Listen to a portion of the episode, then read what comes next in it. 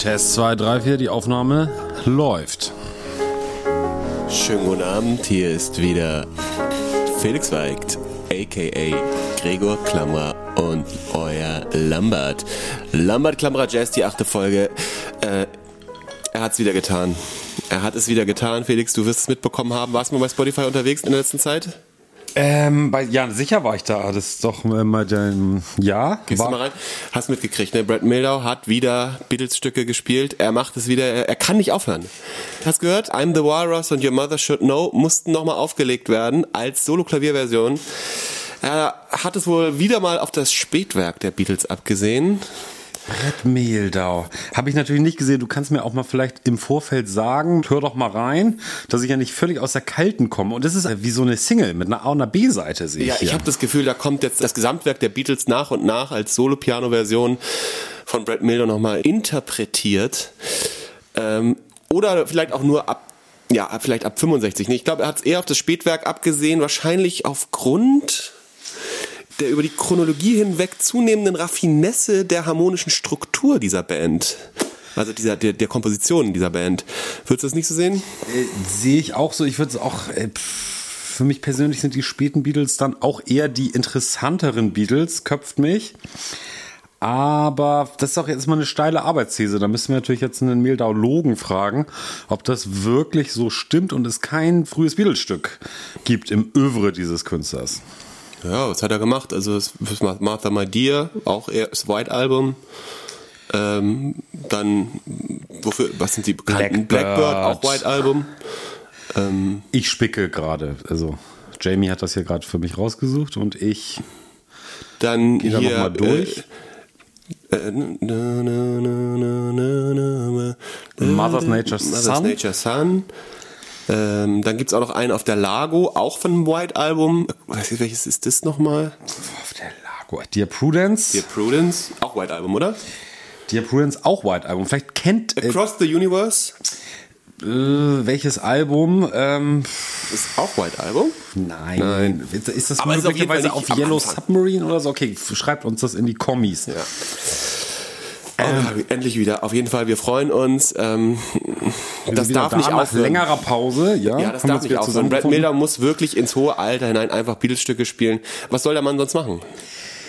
Ich finde das toll. Ähm, Nick Drake, da begrenzt sich das Übrige auf drei Alben. Da hat er wahrscheinlich das meiste schon gecovert. Und Radiohead, na gut. Na gut. Ähm, da haben wir in der letzten Folge einiges zu gesagt. Das wird wahrscheinlich auch Brad Miller, der ja auch äh, uns geschrieben hat in der Zwischenzeit, dass er öfter unseren Ja. Podcast hört, äh, mitbekommen haben, dass Radiohead vielleicht doch nicht ganz so gut gealtert ist, wie man glaubt. Was mich interessieren würde, ob Brad Miller sich irgendwann noch mal vorwagt, vielleicht auch ein Stück der Red Hot Chili Peppers zu covern. Oh, man darf, ey, wir kriegen so viel Zuschriften. Wir müssen damit aufhören, die Red Hot Chili Peppers. Es ist wirklich, Ja. es wirklich, es hört nicht auf an bösen Kommentaren. Wir verlieren Hörer, Ja. wenn wir weiterhin diese wirklich belanglose, äh, für die Musik, Musikhistorie wirklich Superband. un, unwichtigste Band überhaupt immer wieder so hervorzunehmen. Das geht Ja. nicht. Äh, du hast schon recht. Ähm, Brad, wenn du das hörst, bitte versuch doch mal Under the Bridge als sieben Viertel. was hast du gesagt? Anthony Kiedis sieht aus wie der äh, Johnny Depp von der Schokoladenfabrik. Bisschen, ja, der hat so Vibes mit dem Schnäuzer und ich glaube, ich habe ihn auch irgendwo neulich mit einer Melone oder einem Zylinder gesehen. Der, der, der späte Anthony Kiedis, also Der- der- der- Johnny also Deppisiert sich jetzt gerade. der, der zeitgenössische. Genau. Und Flea sieht aus wie Peter Lustig heutzutage. Richtig, ja, Der, sieht, der hat auch mal so einen Schnäuzer zwischendurch und so eine dicke Lesebrille und jetzt noch eine Latzhose an und dann sieht er aus wie Peter Lustig auf Crack. Wir dürfen, Ganz nicht mehr, toll. wir dürfen nicht mehr darüber reden. Es muss jetzt wirklich ein für alle Mal Schluss sein. Wir dürfen nicht immer wieder irgendwelche Chili Peppers. Äh, es ist wirklich eine belanglose äh, Funkband. Wir dürfen das nicht mehr machen. Aber wir lieben die Red Hot Chili Peppers. Ich habe noch mal eine Frage zu den Beatles. Beatles Coverversion. Fällt dir da was ein, was dir besonders gut gefällt? Viele. ja, eigentlich kann das, kann das ja nur Brett Mehldau. Alle anderen sind doof. Aha. Denkst du? Gibt es eine gute Beatles-Coverversion? Ja, und zwar sagt dir der Künstler William Shatner was. Also äh, das, das ist doch der von Star Trek. Genau. Der Captain Kirk ist es doch. Der singt Beatles-Songs So, in der Zukunft. William Shatner. Das kennst du also nicht. William Shatner hat auch mehrere Musikalben aufgenommen. Ich glaube auch eins produziert. Wie heißt denn dieser von Ben Folds auch produziert unter anderem? Nun ist William Shatner ein hervorragender Schauspieler und auch er ist nicht, er ist nicht wirklich ein Sänger, er ist ein Rezitator. Und jetzt, ich weiß nicht, ob wir Musik einspielen dürfen hier schon, ob wir schon so weit sind, dann hört euch doch doch bitte zu Hause an. Es gibt eine ganz, ganz tolle Version von William Shatner wie er Lucy in the Sky with Diamonds covert mit großen Tüdelchen in der Luft. Er spricht den Songtext. Das ist wahr. Wie so ein Rezitator, ja. Aber das finde ich schon wieder äh, gut. Es ist toll. Ja, das ist gut, das klingt gut. Es gibt ja wirklich eine ganz furchtbare, wieder Beatles und Jazz, eine, eine ganz furchtbare Compilation von Blue Note, wie sie wirklich alle Künstler irgendwie zusammengefunden haben, äh, die die Beatles jemals gecovert haben. Ja, ja, ja, Und ja. das ist wirklich ein Stück schlimmer als das nächste. Kommt Ja. bitte nicht auf die Idee, Beatles-Songs zu Ja, covern. ja, das äh, kann man nicht bringen, wirklich. Also lasst das bitte für Brad Miller und William Shatner. Die haben das irgendwie gut gelöst, aber bitte Akustische Fliegenfalle, ich besitze diese CD als Tonträger da hinten auf dem Stapel mit den CDs, die keiner mehr hören will. Genau. Ich habe die auch. Ja, natürlich hast du sie, weil gerade das ist ein Hingreifer. Klassische Hingreifware. Ja, genau. Hat man einfach, musste man früher einfach mitnehmen im CD-Laden. Stand darum. Äh, bei WOM. Alles klar, ja. Boomer. Äh, wir haben Fernsehen geguckt. Äh, das ist bei dir ja wirklich ein großes Vergnügen, muss man sagen. Was ist denn da eigentlich los auf deinem neuen Panasonic? Deswegen mal großes Lob an diese Firma, weil sie hat ein Alleinstellungsmerkmal für Jazzliebhaber. Kannst du da mal darüber aufklären? Das war ein Fake News, es ist ein Samsung. Ach so. Und ich empfange Samsung TV und dadurch, ich habe es immer noch nicht verstanden, wie das möglich ist. Irgendwie empfange ich übers Internet Musiksender, unter anderem einen Jazzsender. Ja. Die auf den Jazzkonzerte laufen, am laufenden Meter, eins nach dem anderen. Und wir konnten nicht aufhören, die ganze Nacht hindurch äh, ganz fantastische Jazzkonzerte uns anzusehen. Äh, zu Hause, wir mussten Ja. noch nicht mal rausgehen und Genau. uns mit Menschen auseinandersetzen. Das war wirklich toll. Es war wirklich ganz große Klasse. Wir haben gesehen Micaiah McCraven. Dann dachten wir, hätten wir Miguel Sinon gesehen. Wir mussten aber später feststellen, dass es nicht sein kann, weil er Klavier gespielt hat und Miguel Sinon spielt gar kein Klavier, sondern aber das im Saxophon- Teletext. das Saxophon. Und natürlich der großartige Tony Bennett. Tony Bennett. ja, hat auch wirklich ganz fantastisch. Was hat er gesungen? A Sophisticated Lady. Sophisticated Lady. Ein Ja. alter Duke Ellington-Klassiker. Wir sind geschmolzen. Haben dann aber mal das Programm gewechselt. Mhm. Und mussten dann doch sagen, dass auch in der Popkultur, so was das Showbusiness angeht, wirklich man nicht zu kurz kommt. Wen haben wir gesehen? Den großen Elton John mit einem Auftritt in Las Vegas. Und da warst du natürlich, weil du ja auch zur pionierenden Zunft gehörst, warst natürlich verzaubert, was da, fand's unglaublich. wie das perlte am Flügel, am Es roten Flügel. Es perlte am roten Flügel. Der rote Flügel steht mittlerweile in der Royal Albert Hall, in einem kleinen Saal, in dem ich mal äh, auftreten durfte. Und ich wurde vorher gefragt, ob es denn okay für mich wäre, wenn ich den Elton John Flügel spielen würde. Und ich habe gesagt, ja, also ich auf jeden Fall. Und habe gefragt, ob Elton denn auch dann kommen würde. Äh, das haben sie mir versprochen. Am Ende war es so, dass weder der Flügel noch Elton an dem Abend zugegen waren. Also ich bewundere dich für deine Unprätentiosität, wie du das jetzt hier in Lichtgeschwindigkeit, diese Story runtergerattert hast. Da hätte ich jetzt die ein oder andere Kunstpause eingebaut und das so richtig spannend aufgebaut. Echt? Aber Fandst gut. jetzt, ach so, aber das Promi-Karussell, das muss, ich, ich bin da ja immer ein bisschen schneller als du mit. Du drehst stimmt. es immer ein bisschen langsamer. Ich drehe es ein bisschen langsam, ich genieße das natürlich.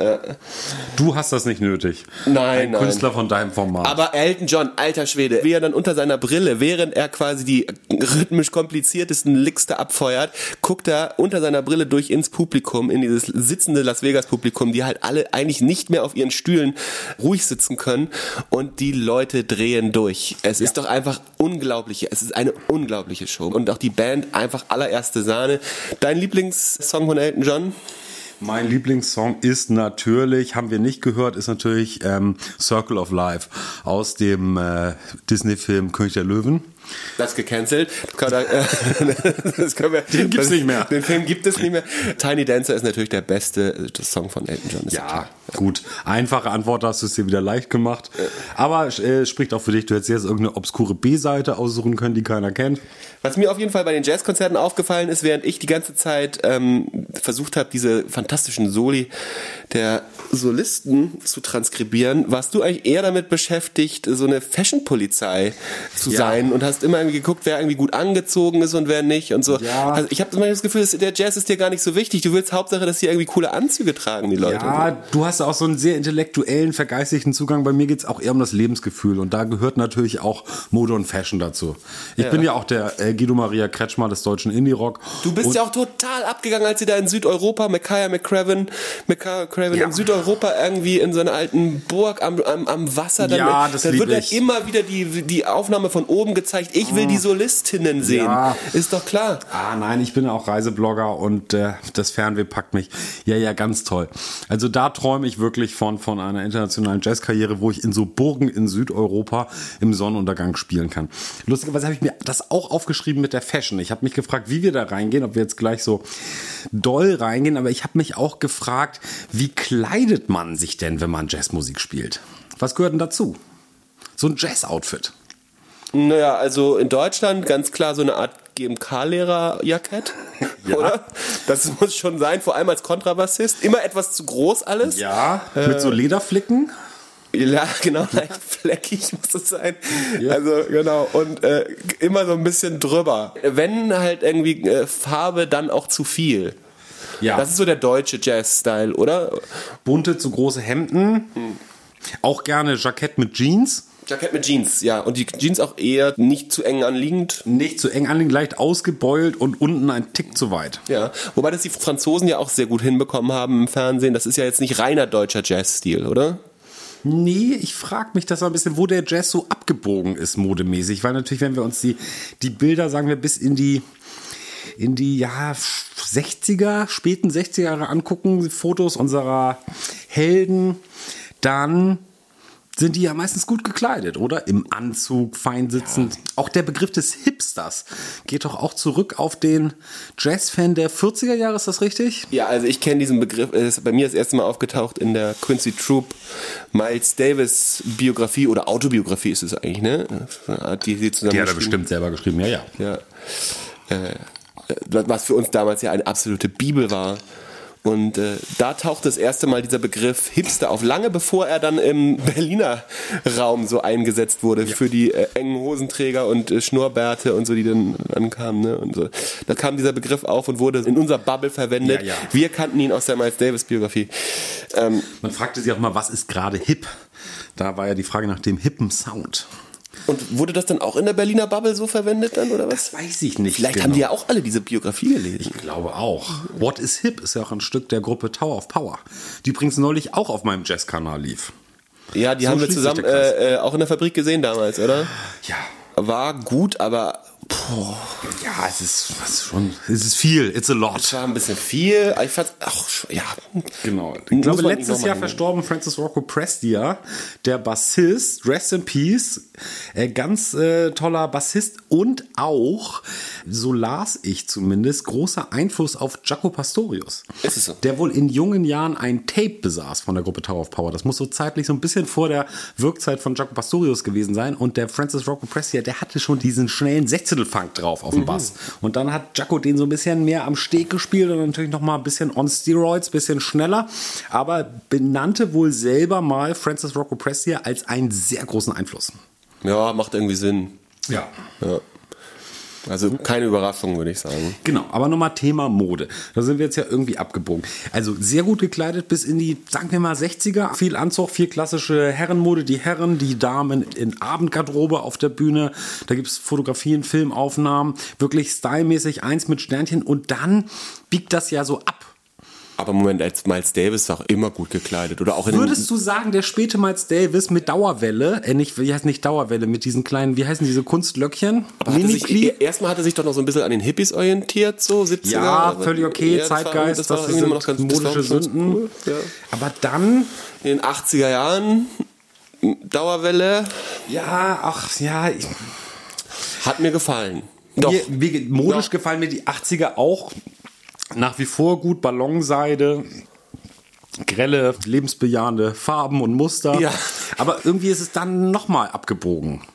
In, ich weiß nicht genau. Was genau stört dich an dem Outfit des modernen Jazzmusikers? Ich weiß nicht, ob mich wirklich was stört. Ich beobachte das nur mit Interesse, dass die modische Treffsicherheit vergangener Zeiten da nicht so zu 100% die Zeit überdauert hat in der Zunft der Jazzmusizierenden. Ja, wobei man natürlich auch sagen muss, dass heutzutage die ausübenden Künstler oder auch zu der Zeit, wie, wo wir das halt erlernt haben, dass ja die Leute, ähm, die dann halt quasi sich für diesen Werdegang entschieden hatten, nicht unbedingt die waren, die auf der Höhe der Zeit waren, was so Style und Fashion anging, oder? Aha. Und das war ja zur Zeit von Miles Davis was ganz anderes. Ja, ja, ja. Vielleicht hat auch mit dem Verlust der Zeitgeistigkeit hat der Jazz auch seine Connection zur Mode verloren. Vielleicht so wird ein Schuh draus, ja. ja das ja. kann ich nachvollziehen. Wir beobachten das wir beobachten mal weiter. das weiter und werden, genau, wir können da hin und wieder mal uns updaten und wenn du mal einen gut gekleideten Jazzmusiker sehe ich ab und zu. Ja, so, dann schick mir doch mal einen Screenshot oder so. Was würdest du sagen, welches Instrument im Jazz wird von den bestgekleideten Spielern bespielt.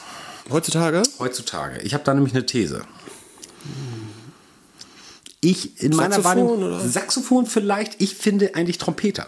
Ja, Trompeter. Trompeter oft schnieke, sehr schnieke und was ich immer Auf jeden Fall Blasinstrument, da können wir Blasinstrument auf jeden Fall und was ich immer wobei die Posaunisten sind immer so ein bisschen die Zottel unter den Bläsern. Bisschen zottelig, zäckig. Kommen die daher? Leicht übergewichtig. nein, nein, so ein bisschen. Ja, so, das ist ja, ich meine.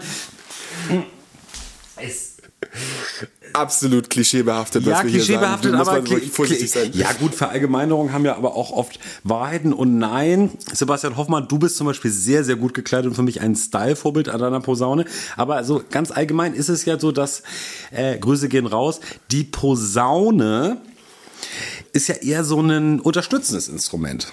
Das ist ein anderer Schlag Mensch, der sich das aussucht als zum Beispiel die Trompete, ja, genau. die immer da drüber trötet, trillert, tirilliert. Ja, mit welcher Motivation sucht man sich eigentlich die Posaune aus? Ja, ähnlich wie den Bass. Man macht gern mit, macht's ohne rum, gern schön voll füllt den Tonraum aus. Ja, wobei das ja bei dir zum Beispiel überhaupt keinen Sinn macht, dass du den Bass gesucht hast, weil du ja totalen Geltungsdrang hast. Überhaupt nicht. Ich unterstütze dich hier. Ich leg hier die Bassline für deine Ausführung. Na gut, also in meinen Augen Blasinstrumentalisten oft besser gekleidet als andere Instrumentengattungen. Und was mir da besonders gefällt oder was Eindruck schindet bei mir, sind Blasinstrumentalisten, die so hochwertige Ledertaschen haben für ihre Instrumente. Beobachtest du das auch manchmal? Da Findest du das gut oder das schlecht? Das finde ich gut, das finde ich toll. Also besser als Koffer jetzt, oder? Ja, so, ich muss jetzt wirklich nicht hupen. Ich habe hier auch so von einem bekannten Versandhandel so sehr günstige sogenannte Gigbags, Taschen für verschiedene Bassgitarren aus so einem neutralen schwarzen Plastikmaterial. Das macht nichts her. Ja. Aber so eine schicke Ledertasche.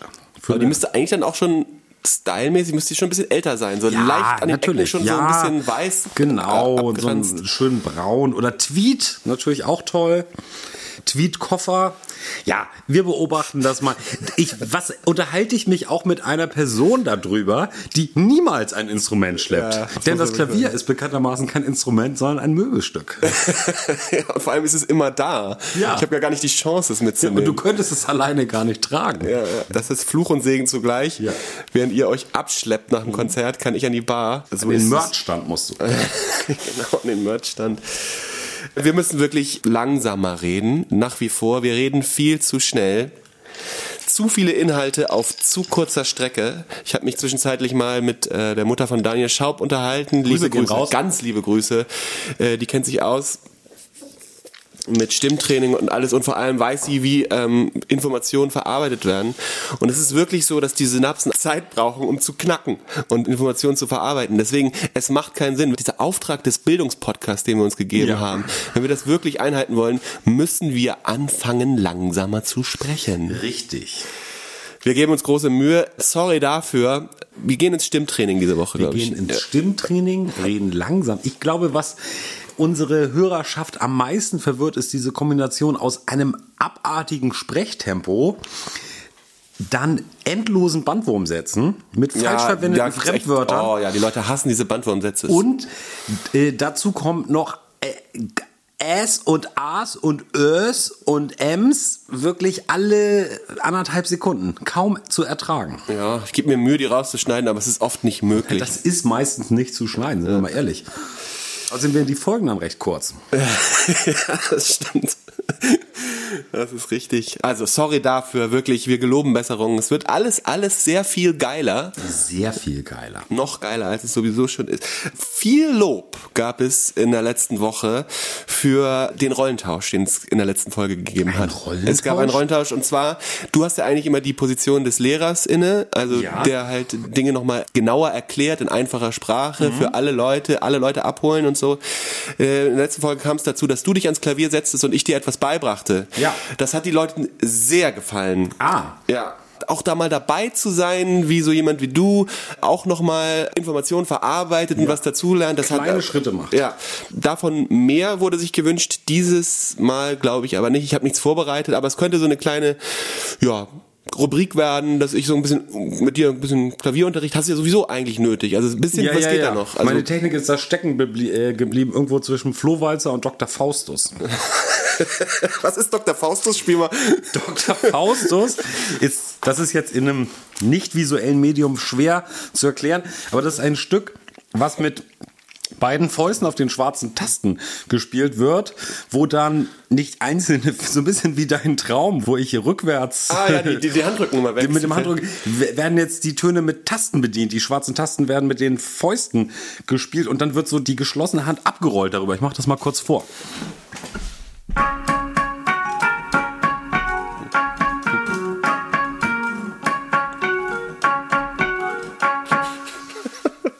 Die Technik kannte ich tatsächlich nicht. Klang Äh, jetzt unspektakulär, aber es wurde jetzt ausschließlich mit Fäusten gespielt, dieses schöne Stück Musik. Dr. Faustus. Und dann kommt der Flohwalzer. Das finde ich interessant. Unser gemeinsamer Bekannter Meckes, ein äh, deutscher Rüpelrapper aus Stuttgart, der hat ein Stück geschrieben für die Gitarre, was sich nur mit zwei Mittelfingern spielen lässt. Hm, kannst du uns das mal vorstellen? Oder sollen wir den mal einladen? Um das Stück vorzuspielen? Ja. können wir machen. Kommt bestimmt vorbei. Ja. Liebe Grüße. Kleiner Spoiler. Das Promi-Karussell dreht sich dann wieder bei uns. Es dreht sich, ja, und es hört auch nicht auf. Also, das haben die hart gefeiert, dass es endlich mal losgeht. Lange angekündigt, ne? Das Promi-Karussell fängt an, sich zu drehen.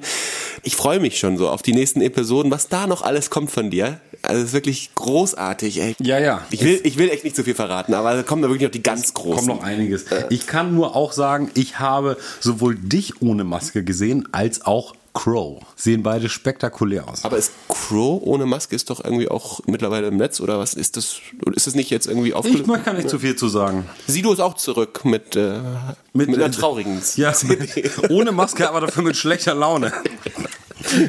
Und fragwürdigen Konsummustern. Aber das haben wir uns nicht weiter mit beschäftigt. Nö, Wir sind ja auch ein. Jazz-Podcast und kein Rap-Podcast. So ist es, genau. Man kann nicht alles abdecken. Nein. Okay, liebe Leute, dann geht's weiter mit biografischen Daten. Ah ja, endlich. Wir befinden uns vielleicht jetzt sogar schon im Jahr, lass das mal 2013, 14, 13 gewesen sein. Wir gehen zusammen spazieren in der Gräfestraße, in der ich mittlerweile nicht mehr wohne, die komplett durchgentrifiziert ist.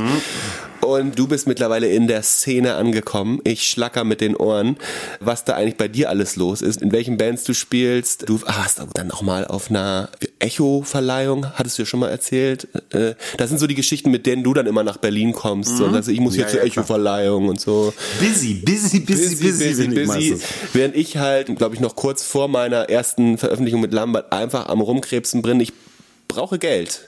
Ja. Und du hast irgendwie erzählt, dass du ähm, auch hin und wieder jetzt ernst genommen wirst, musikalischer Leiter in diversen Indie-Formationen zu sein und so und hättest dich mit Markus Wiebusch getroffen und der hätte dir da irgendwie so ein bisschen Vertrauen entgegengebracht.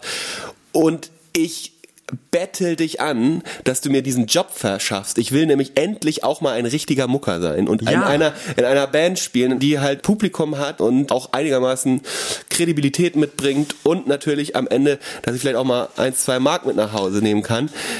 Und tatsächlich hast du es für mich möglich gemacht. Wir hatten dann zusammen eine gute Zeit, zwei, drei Jahre bei Markus Wiebusch gespielt. Ganz liebe Grüße an Markus Wiebusch. Genau, Markus Wiebusch, Grüße gehen raus, seines Zeichens Gründungsmitglied und äh, Frontsänger der Gruppe Catcar, also echte Hamburger Kultschweine. Ja, ist das noch Hamburger Schule oder? Das ist, glaube ich, sozusagen die zweite Generation der Hamburger ja, Schule. vielleicht im Großraum späteste Hamburger Schule angesiedelt. Also auch, auch Leute, die niemals sagen würden, dass sie Hamburger Schule sind. Also M- Markus wird uns wahrscheinlich morgen anrufen und sagen, was verbirgt Markus Wiebusch wird hier, wird hier nicht imitiert in diesem Podcast. ähm, genau, nein, äh, Ketka nach wie vor auf Tour. Zu dieser Zeit machte Markus gerade ein Soloalbum und brauchte da Musikanten. Genau, und fragte mich, ob ich ihm da weiterhelfen könnte. Und dann kam es dazu, dass wir beide in dieser Formation spielten und tourten und äh, Clubtouren und Festivals spielten. Ja, auch Zeit meine lang. erste Erfahrung mit dem Nightliner, muss hm. ich sagen. Ich war vorher noch nie im Nightliner. Was ist denn Nightliner? Das ist ein Bus, wo man unten sitzen kann, die ganze Band und die Techniker alle zusammen und Bier trinken und oben hast du noch Kojen, in denen du schlafen kannst. Ach, ja. so eine Art Schiff. Ja, hinten ist noch ein äh, Fernsehraum. Ah. Ich will nicht sagen, wie wir die genannt haben. Nein, natürlich nicht. Aber äh, sie stank ziemlich und ähm, genau, das ist eine ganz neue Form von Reisen. Letztes Mal mussten wir noch bei den Veranstaltenden im Wohnzimmer auf der Luftmatratze liegen und jetzt liegt man schon in so einem fahrenden Schloss. Ja, es war ganz große Klasse. Mir hat das gut gefallen, auch dass man immer schon so früh in der nächsten Stadt war. Ja. Und dann irgendwie noch mal, was weiß nicht, joggen gehen konnte. Joggen, als ob. Schwimmen. Nein, doch. Wir waren schwimmen. Wir in Karlsruhe. In Karlsruhe und wir waren auch tatsächlich joggen. Ich war auch in der Zeit, glaube ich, noch aktiver Jogger oder aktiver als jetzt. Jetzt ringe ich mir das eher so ab, um mein schlechtes Gewissen von Zeit zu Zeit mal. Ähm, ja, wir waren viel joggen, da, wir haben uns da sehr gesund verhalten, ja, muss richtig. man sagen. Ja. Also vielen Dank nochmal für diese Erfahrung. Ähm, gerne, gerne. Ja, also auch schöne große, Fest große Festival-Gigs. Du ähm, das ja nicht. Du hast ja vorher eigentlich nur im Jazzclub oder in den, in den, äh, im, wie hieß das nochmal, das Ding in Hannover? Da in so Kulturpalast Linden? Ja, vor drei zahlenden Leuten auf Bühnen gestanden. Wobei, nee, tatsächlich auch diese äh, Regelmäßigkeit, mit der man da vor größerem Publikum spielen konnte, ach, das war für mich eine tolle Erfahrung. Ich fand, Markus war einfach auch ein toller Chef. Absolut. Also kann man wirklich nichts Schlechtes sagen. Hat die Leute bei Laune gehalten und irgendwie es gab einen guten Vibe unter den Musikern. Und deswegen habe ich ja schon mal versucht anzuteasern. Ist es auch so, dass ich mich zu Markus Wiebusch eigentlich ähnlich verhalte wie Sting zu Miles Davis, weil ich eigentlich mit dem Ableben dieser Band seine Band seines Soloprogramms komplett übernommen habe. Ah. Außer den Schlagzeuger. Okay, das musst du jetzt nochmal erklären mit Miles. Was hat denn Sting genau gemacht? Der hat die Band von Miles Davis übernommen. Also die haben sich eigentlich die Musiker gegenseitig ausge... Äh, wie heißt es? Geliehen, geborgt, gepachtet, geleast.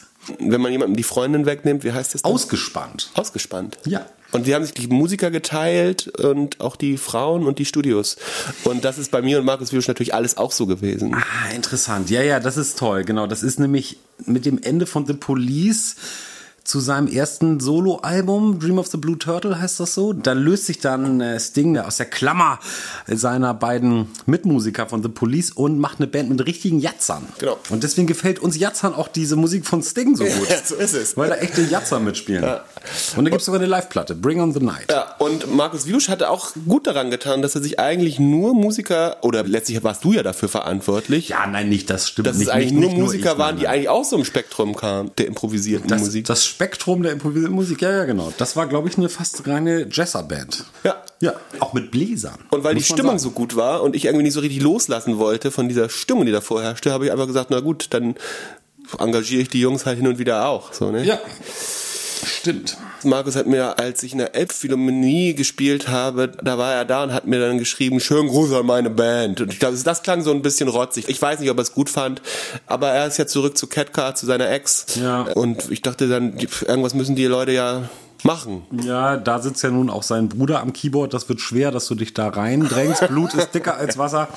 Ich glaube, das kannst du dir mal schön abschminken, dass du nochmal bei Ketka einsteigst als Pianist. Früher hätte ich es mir natürlich gewünscht. Nein, zum Ende dieser Zeit mit Markus Wiebusch war es ja schon so, dass wir beide auch Subs brauchten aus verschiedenen Gründen. Du ja. warst mit deinen anderen vielen Projekten auch unterwegs und bei mir war es halt so, dass zur gleichen Zeit irgendwie erstes Album, zweites Album rauskam und ich dann halt leider auch, was heißt leider, zum Glück auch zu tun hatte und ja. ähm, mir das natürlich dann auch wichtiger war. Und deswegen war das eigentlich auch ganz gut, dass das dann auch dann vorbei war. Also ich, deswegen habe ich eigentlich nur gute Erinnerungen dran. Ich ja. auch. Und auch, äh, das ist interessant, wo du das mit dem Sub sagst, nochmal so ein paar bisschen persönliche Details. Grüße gehen raus an den Hopcast. Das ist ein Bierpodcast aus Hamburg. Den macht Eddie, mein damaliger Bass-Sub, nämlich mit seiner Partnerin zusammen, die er, wenn ich das jetzt nicht komplett herbeifabuliere, damals im Rahmen seiner Subtätigkeit für mich mit der Markus Wiebusch Band kennenlernte. Ich bin Und so eine der- Art Liebesengel. Und der Podcast geht um Bass? Um was? Um Bier. Der Bier. Podcast. Ach, der Hopcast. Was habe ich denn gerade gesagt? Nee, nee, du wahrscheinlich hast du es gesagt, ich habe dir nur nicht zugehört. Genau, weil der, die Synapsen nicht geknackt haben, weil ich wieder so schnell geredet habe. Genau. Ja, Ja, also das hat viel, viel bewirkt und die Podcast-Szene ist um einen Podcast reicher. Vielleicht können wir da mal so ein Feature machen, Jazz und Bier. Ja. Ein Crossover. Fühlst du nicht? Hm, nee, will ich nicht. Nee. Was ist denn das Getränk der Wahl für einen Jazzer? Rotwein. Rotwein, warum? Ist das nicht so ein Klischee, irgendwie, dass man Rotwein trinkt oder was? Beim Hören. Beim Hören, ja. Also, Aber beim das, Spielen? genau, eigentlich ist Rotwein eher was für die Jazz-Rezipienten, ne? Ja, richtig. Was Möglichst wird, teuer was wird im. Birdland getrunken? Vor allem Bier natürlich. Vor allen Dingen Bier natürlich. Ja, und Whisky. Und vielleicht Whisky, Um die. Finger ein bisschen schneller zu kriegen. Ja, ja, ja, richtig. Hm. Würdest du sagen, dass in der Jazzszene, dass es da Probleme mit Alkohol gibt? Es gibt in der ausübenden Musikkultur sowieso Probleme mit Alkohol. Also, Was klar. ist denn ein Problem? Wird da ein Es gibt ja immer Alkohol. Ja, also es gibt Alkohol, aber Probleme? Hey, ja, also alle trinken immer. Ja. Es ist doch wie an jeder anderen Musikszene auch. Dadurch, dass es halt immer verfügbar ist, für die Musiker immer umsonst, ist das natürlich ein Problem für Leute, die viel unterwegs sind. Und jeden Abend ist da so ein voller Kühlschrank. Also natürlich ist es ein Problem, klar. Ja, aber es ist natürlich schön für die Getränkehersteller, weil der Absatz natürlich erhöht wird. Die freuen sich, die können sich die Taschen voll machen. Ja. Genau. Ja, ja. Aber wir jetzt als Beitragszahler, ne, Kassenpatienten, Ja. wir ärgern uns natürlich Genau. am Ende, weil das natürlich immer teurer wird. Die ganzen Leute, die halt dann die, du weißt ja, was es, was zur Folge hat, ne? Krebs, Krebs, Krebs. Ja, jetzt wird's noch nochmal richtig sozialkritisch. Ja, ja, man kennt's. Wir sind kein Polit-Podcast. Also, zum Wohl ja, weiter so. weiter. Magst du eigentlich Nora Jones? Ich liebe Nora Jones. Hatten wir das schon mal erwähnt? Ich weiß es nicht. Ich hatte neulich schon mal ein Gespräch über Nora Jones und musste dann zugeben, dass ich eigentlich nur das erste Album von Nora Jones so richtig gut kenne. Das zweite auch mit. Ich nicht. Das ist eigentlich das tollste Klaviersolo, was sie drauf spielt. Das ist eigentlich auf dem, auf dem zweiten, äh, erster Song. Sunrise, Sunrise heißt er. Ach, guck mal. Ich glaube, da spielt auch Brian Blade Schlagzeug. Auf der zweiten. Ich glaube ja. Vielleicht haben wir auch schon mal drüber gesprochen. Ich glaube ja.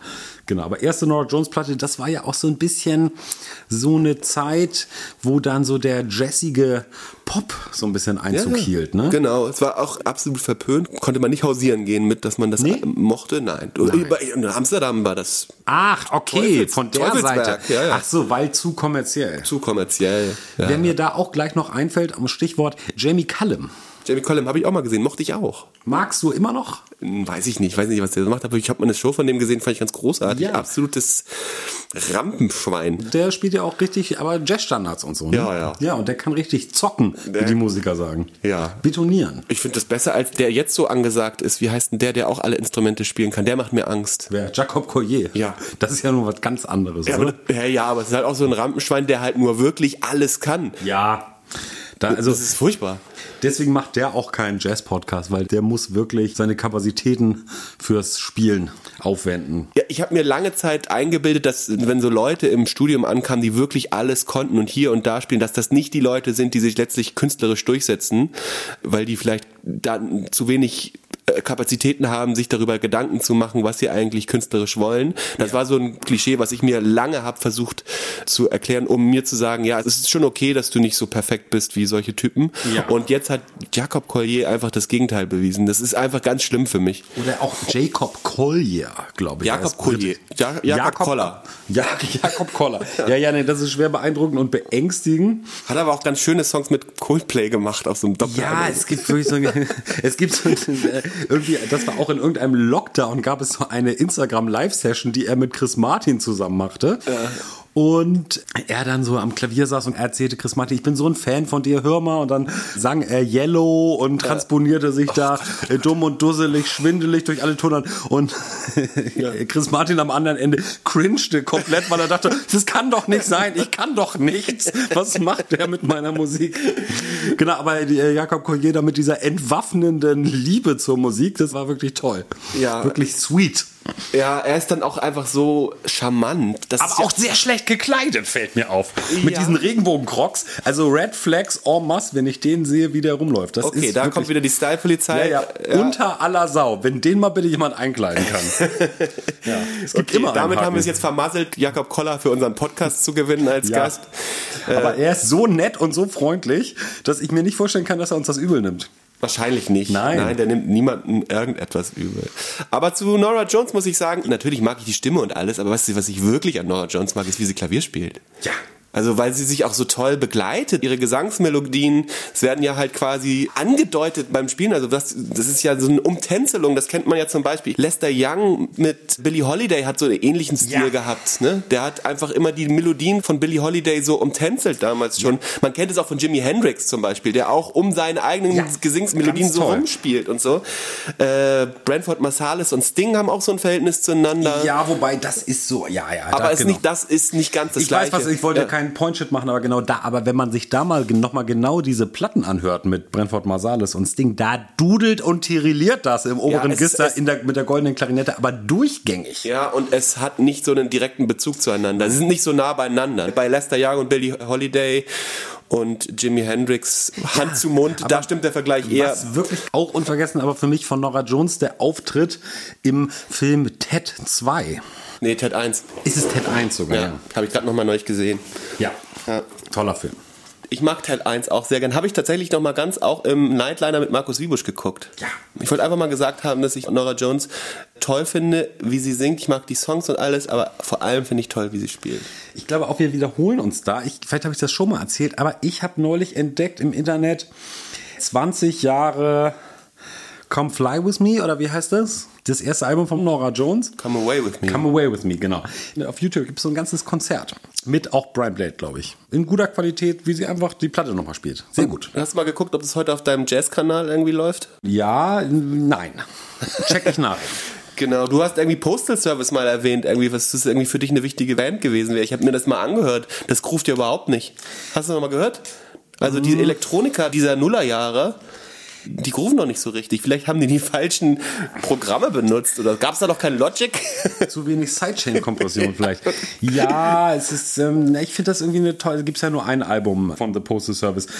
Das ist jetzt natürlich auch ein arger Sprung, ja genau, aber das, äh, dass ich mich jetzt hier rechtfertigen muss für meine Liebe für Postal Service. Aber ja, fand, fand ich ganz toll, tolle Songs. Und irgendwas macht das mit mir, dieser elektronische Sound. Aber es stimmt schon, gerade auch fragwürdige Snare-Sounds. Ja. Wenn man das äh, so ein Habe ich nicht ganz verstanden. Ist nicht ganz gut gealtert, aber mochte ich auch nie so richtig, weil ich natürlich eine Band hatte, die in einem ähnlichen Segment sich breit gemacht Aha. hat zu der Zeit und ich natürlich alles andere, was halt so ähnlich ist wie das, ablehnen musste. Deswegen Also hat das wieder mehr mit dir zu tun als mit The wie Postal immer Service selber. Es ist so schlimm, oder eigentlich hat es ich, im ich, ich, mi, mi, ja, ja, ja. mi, mi, mi. Es ist so. Es ist einfach so. Also solltet ihr es absehen, eines Tages mal eine Beziehung einzugehen mit einem Künstler und einer Künstlerin, macht euch darauf gefasst. Es geht fast gar nicht, weil Künstler Ich, kreisen ich, ich, sehr um sich. Ja, ja. Mi, mi, mi, mi, ja, ja. mi, mi, mi, mi, mi. Okay, äh, wir müssen gleich zum Jazz, oder? Es ist heute Jazz-Time. Ich glaube, ja, wir müssen eigentlich noch ein bisschen machen. Wieso, wie spät ist es? Wie, wie viel Zeit haben wir? Also, es geht eine Dreiviertelstunde los. Also, aber genau, Nora Jones, Jamie Cullum und dann ja interessanterweise in dieser Zeit auch ähm, Roger Cicero, Rest in Peace, ein Swing-Album auf Deutsch. Habe ich natürlich in Holland nicht mitbekommen. Das war Nein. wahrscheinlich für euch hier in Deutschland ein Genau. großes Ding, der Roger, oder? aber der hat sich ein Beispiel genommen, glaube ich, oder das war ein bisschen einfach der Sound der Zeit, auch Robbie Williams damals mit einem Swing-Album. Ja, ja, stimmt. Hast du das gehört? Das habe ich mitbekommen im Gegensatz zu Roger Cicero. Ja, okay. Aber Roger Cicero hat tatsächlich in der Zeit zwischen 2003 und 2007 wahrscheinlich äh, Karriere gemacht, da war ich aber nicht da. Okay, aber das heißt für dich, du würdest sagen, wenn Jazzer Pop spielen, so wie der am Anfangs genannte Brett Meldau, da hast du irgendwie einen Softspot für. Ja, einen Softspot für, ja. Wenn Popper Jazz machen. Ist jetzt Roger Cicero ein Popper oder was? Der hat doch Nein, auch in aber- Amsterdam studiert. Das aber, weiß ich. Hat, aber Robin Williams, äh, Robbie Williams. Ach so, das Album war doch ganz nett. Ja. Mit Nicole Kidman hat er da einen Song gesungen. Ja, aber, das stimmt. aber hast du mal die Version von Frank Sinatra gehört? Kannst ja mal gegenhören. Ja, und ist- gucken, was dann besser ist. Natürlich Frank Sinatra, sowieso absoluter Gott. Frank Sinatra, Weihnachtsalbum. Gerade wieder gehört. Es gibt ja wohl nichts Geileres. Hat auch einen großen Einfluss auf Miles Davis gehabt, wohl auf die Phrasierung. Natürlich. Ja. Und auf Jaco Pastorius. Er hat auch mal gesagt, er hat probiert, Bass zu spielen wie Frank Sinatra singt. Das ist ja nun wirklich Quatsch, weil ich meine, bei Miles Davis, dieses sich Zeit nehmen und so äh, für die Phrase, da macht es ja wohl Sinn, aber bei Jaco Pastorius, das ist ja nur Gelaber, also wirklich. Ja, wir diskutieren das nochmal aus in unserer großen Weihnachtsfolge, die am Ende des Jahres kommt. Aber wir sind auch durch unsere Segmente gesprungen. Ja, Postal Service kann ja wieder rausnehmen oder woanders reintun, also können wir sehen. Getränke, Getränke, Mode und Fashion. Das Ding, es wird immer so alles. könnte die Folge heißen, Getränke, Mode und Fashion. Ja, das wird einfach alles nur so kurz äh, tranchiert. Hast du noch irgendeine größere Frage? Du willst ja gerne immer über absurde Konzerte reden, da habe ich mir natürlich noch eine Notiz gemacht. Das ist für mich immer noch nach wie vor ein Thema, das Thema die skurrilsten Konzerte, die man jemals gespielt hat. Bist du da noch bei mir in der Kategorie? Ja, mir fällt ja zum Beispiel jetzt ad hoc, ganz ohne Vorbereitung, ein Konzert in Erlangen ein. In Erlangen. Ja, im Strohhalm mal gewesen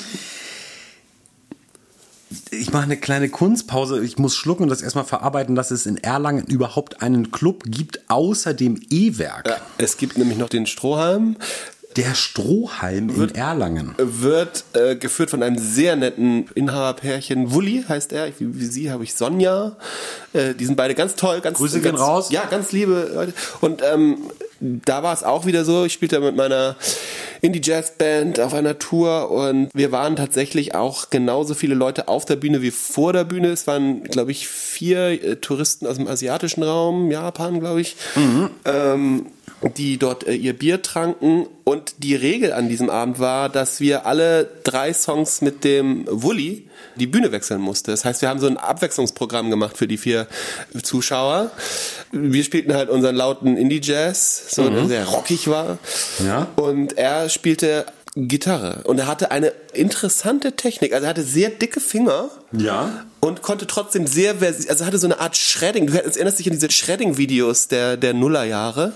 Also so, oder 2010er? Man, das ist so ein Videos, wo quasi so eine neue, etwas misslich gespielte Version über ein Video rübergelegt wird. Na, wie kann ja, man das Es ist ja noch nicht mal misslich, sondern am Anfang merkt man es manchmal gar nicht, ob das ein Spaß ist oder nicht, weil also, halt so, ja, ja, so genau, Jazz-Videos genau, irgendwie dann äh, äh, genau, nachvertont genau. werden. Also und man hört halt immer nur das, was man sieht. Das heißt, wenn gerade ah, eine Bongo genau im Bild ist, äh, ja. hörst du hörst du halt die Bongo. Wenn jemand den Mund aufmacht, dann hört man so ein Geräusch wie Ja, ja, also genau, das, um das nochmal zu erklären, ein, ein Shred-Video, das ist eine Schelmerei, wo quasi so ein bisschen die da im Bild zu sehenden Musizierenden durch den Kakao gezogen werden, indem man eine neue Tonspur ja. unterlegt, die ein bisschen die doch versierte Spielweise so ein bisschen verzerrt ins. Ähm ja, und übertreibt teilweise. Es ist ja von sehr guten Musikern gemacht worden, die auch, auch sehr schnell spielen konnten. Es waren ja sehr versierte Musiker, die das halt gemacht haben. Das ist, deswegen die Shreds jetzt. Die Shreds, ja. Deswegen ja. ist es so schwer zu sagen,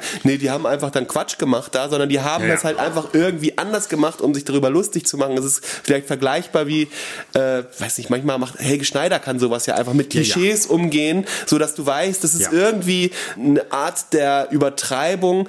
Du kannst aber nicht sagen, der macht es halt schlecht, sondern der macht es halt genial gut trotzdem ja, auch. Ja, ja, genau. Aber es ist trotzdem, es zielt auf den Humor ab, es ja? Zielt auf den, Humor auf den Lachmuskel.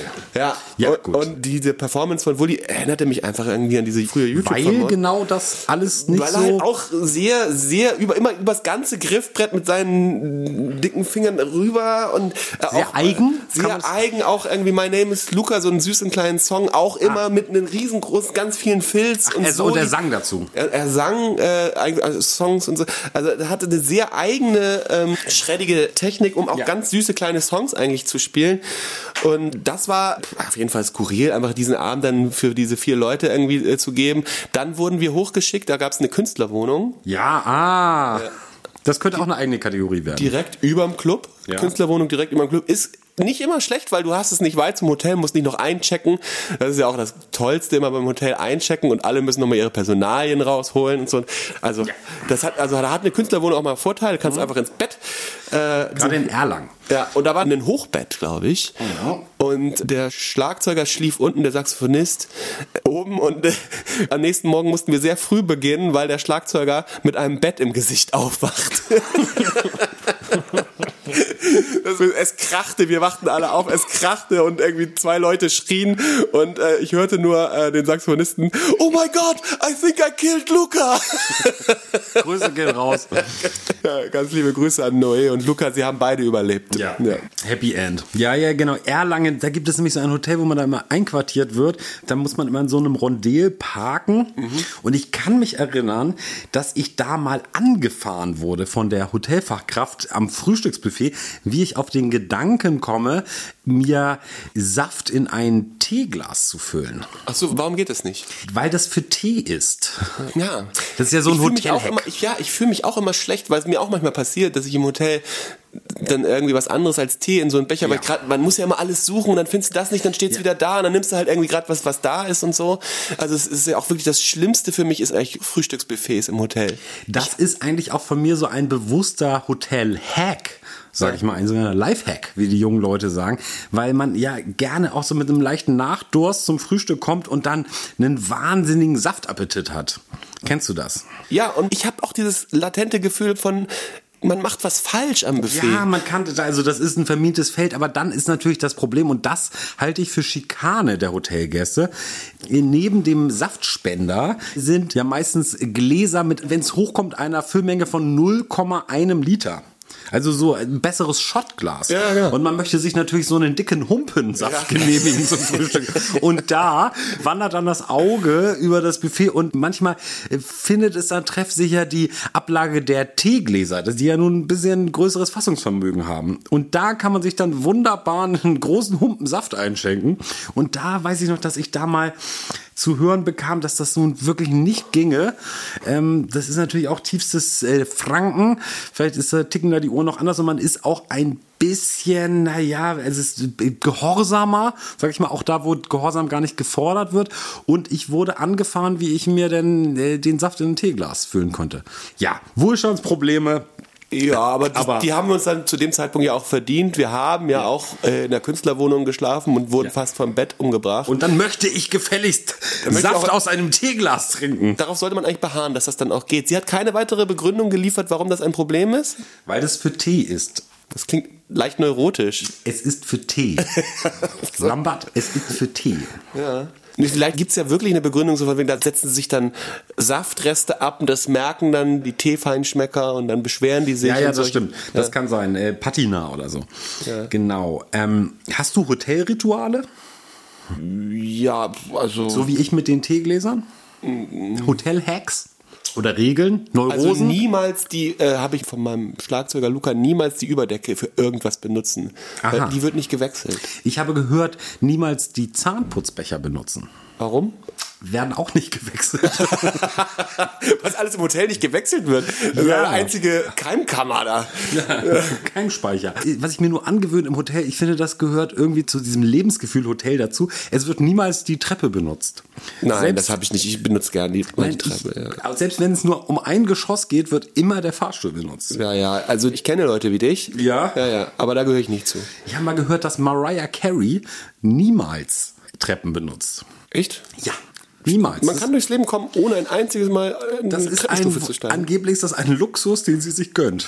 Keine Treppen zu gehen. Ja, mein lieber Mitmusiker und Freund Martin Stimming hat mal gesagt, er wünscht sich eigentlich für sein Leben, Grüße gehen raus, für sein Leben, dass er jeden Tag eine neue Zahnbürste vorgesetzt bekommt. Das Ja. ist eigentlich, das ist der Luxus, den er haben möchte. Ja, und Das hat er, äh, glaube ich, noch nicht hinbekommen.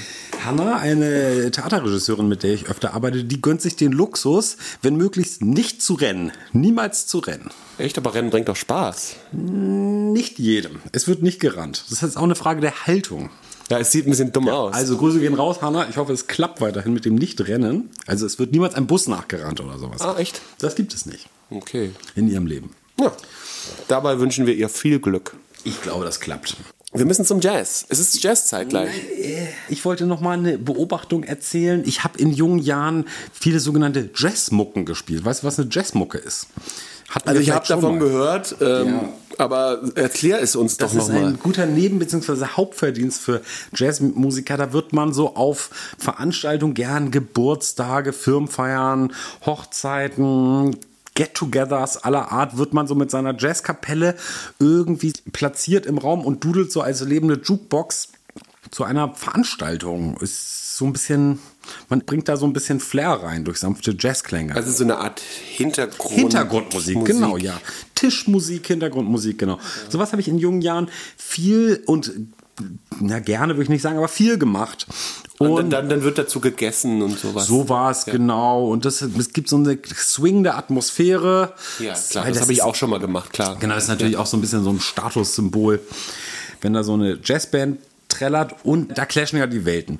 Die sehr, sehr jungen und finanziell eher desolat aufgestellten Jazzstudierenden spielen dann auf Veranstaltungen, gerade hier so in Hamburg im Alster- und Elbumfeld von sehr, sehr reichen Leuten, die sich so eine Band leisten und dann mit so einer Manager-Attitüde auf diese eingeschüchterten Jazzmusiker zukommen und dann sagen, hier macht mal so, macht mal so, macht mal so. Und ich kann mich erinnern, wir bauten uns auf im Foyer so einer Stadtvilla der äh, Veranstalter, also beziehungsweise der Party-Host, naja, mit so einer ja, eher aufgedrehten Energie, sag ich mal, kam dann an, als wir uns aufgebaut hatten, war ganz glücklich, dass wir da waren, sagte dann aber, das sieht aber nicht aus. Wir müssen das alles nochmal umstellen und positionierte uns dann wie so, ja, wie, wie so ein Puppenhäuschen. Der Flügel musste in die Mitte und das Schlagzeug auf die andere Seite. Wir wurden quasi zu so einer Art Inneneinrichtung. Und dann war er ganz glücklich und sagte, ja, so sieht das super aus. Und das ist so ein bisschen dieser Spirit wie in dem Film Jazz Club, wenn die reichen Leute den Kontrabass kaufen wollen und auf die Frage hin, ja, was machen sie mit dem Kontrabass? Nein, nein, wir brauchen den Kontrabass als Kontrapunkt im Garten, ja, als genau. großer Blumentopf. Ja, großen Blumentopf. Sie wollen sie aufschneiden und Genau, so. ja, Der arme so. Steigenberger äh, heißt der, ne? Der Bassist im Film. Steinberg, ja. Steinberg und äh, das war eigentlich Jimmy Woody, der mittlerweile verstorben ist, hat ihn gespielt. Auch, glaube ich, Bassist bei Count Basie gewesen. Das ist durchaus möglich. Auf jeden Fall ein Urgestein der Jazzgeschichte. Genau. Ähm, Daran erinnerte mich das, ja. Ja, und er, er spielt das wirklich gut, weil er wirklich eigentlich fast anfängt zu weinen, wie sie ihm halt unterbreiten, dass es hier eigentlich nur um das Möbelstück geht. Schauspieler, eine Jazzmusiker, auch nochmal eine Sonderfolge, die wir machen. Nur du hast ja schon Dexter Gordon erwähnt. Ja. Was gibt's da noch andere Beispiele? Ja. Götz Alsmann hat auch einen Jazzfilm gemacht, der ist nicht gut. Weil auch gerade Weihnachten war vor einigen Monaten. Da läuft ja, wie heißt dieser Film? Die Geister der Weihnacht mit, mit Bill Murray. Die Geister, die ich rief. Die Geister, die ich rief. Da gibt es eine kurze Szene, ganz am Anfang, wenn Bill Murray aus seinem Büro rauskommt, wo man verschiedene prominente Jazzmusiker als Straßenmusiker sieht, unter anderem Miles Davis. Kurz im Bild. Wirklich? Ja, ein sogenannter Cameo-Auftritt. Fällt dir sonst noch einer ein? Jazzmusiker waren eigentlich nie gern gesehen in Hollywood, oder? Gute Frage, das recherchieren wir nochmal, dann machen wir eine eigene Sonderfolge Jazzmusiker in Film und Fernsehen. Wer natürlich sehr gern gesehen war für Cameo-Auftritte war der Peter Lustig der kalifornischen Funkmusik. äh, Flea. Ja, ja. Also wir sammeln mal. Zurück in die Zukunft 2. Da ist er zu sehen. Genau, dann äh, die Coen Brothers, der bekannte Film. Big Lebowski. Big Lebowski, genau. Ja. Da ist er der Nihilist. Der Nihilist, genau. Ähm, dann, weiß nicht, hin und wieder taucht er in irgendwelchen Serien auf. Ja. Man sieht ihn immer mal wieder irgendwo. Aber er sieht auch einfach cool aus. Er sieht gut aus, ja, ja. Telegen. Gut. Und natürlich auch der eingangs genannte Sting hatte auch eine kleine Filmkarriere. Mhm, genau, bei der alten Verfilmung von diesem Science-Fiction. Von Dune, genau, von ja. David Lynch. Da spielt er den Fate Rauter, den Hakon. Den Film mag ich nicht besonders. Ah, ich mag den sehr. Ja, ich, mir Filmmusik von Toto. Ist es so? Ja, Toto, bist du sicher? Toto, ich bin mir ganz sicher. Kannst du mich anrufen, Telefonjoker. Habe ich nämlich sogar auch noch irgendwo so eine zu völlig zerkratzte CD von diesem Soundtrack. Ist leider gecancelt. Toto. Leider gecancelt, kann man auch nicht mehr hören, genau wie König der Löwen. Gut. Und Sting auch in dem Film Quattrophenia. Finde ich überhaupt nicht. Das ist so ein Film über so Mods, über so wilde Moped-Kerle in England. Würdest du das Ding jetzt als Jazzmusiker bezeichnen? Mm, Nein, jazzaffiner Musiker. Aber er sich selber, glaube ich, irgendwie schon. Ja, glaube, das sagt er schon irgendwie. dabei ist doch sein größter Einfluss Bach. Bach. Bach, wie er immer wieder betont. Da haben wir, glaube ich, auch schon mal das ist drüber auch, gesprochen. gesagt, das ist auch mein größter Einfluss. Natürlich. So, ne? Man macht sich's leicht. Oh, wir müssen zum Jazz. Es ist gleich Jazz-Time. Ja, ja, wir müssen zum Jazz. Was, wo gehen wir hin? Wir gehen jetzt äh, zum Jazz. Vielleicht reden wir drüber, vielleicht nicht. Nächstes Mal. Also ja, wir, wir teasern es mal ein bisschen an, aber wenn es zu schlecht war, sagen wir gar nichts dazu. Genau, ihr hört uns nächste Woche wieder. Bis dann verabschieden wir uns natürlich mit zwingenden Grüßen von euch. Bye, bye. Ciao, ciao, ciao, ciao, ciao. Tschüss.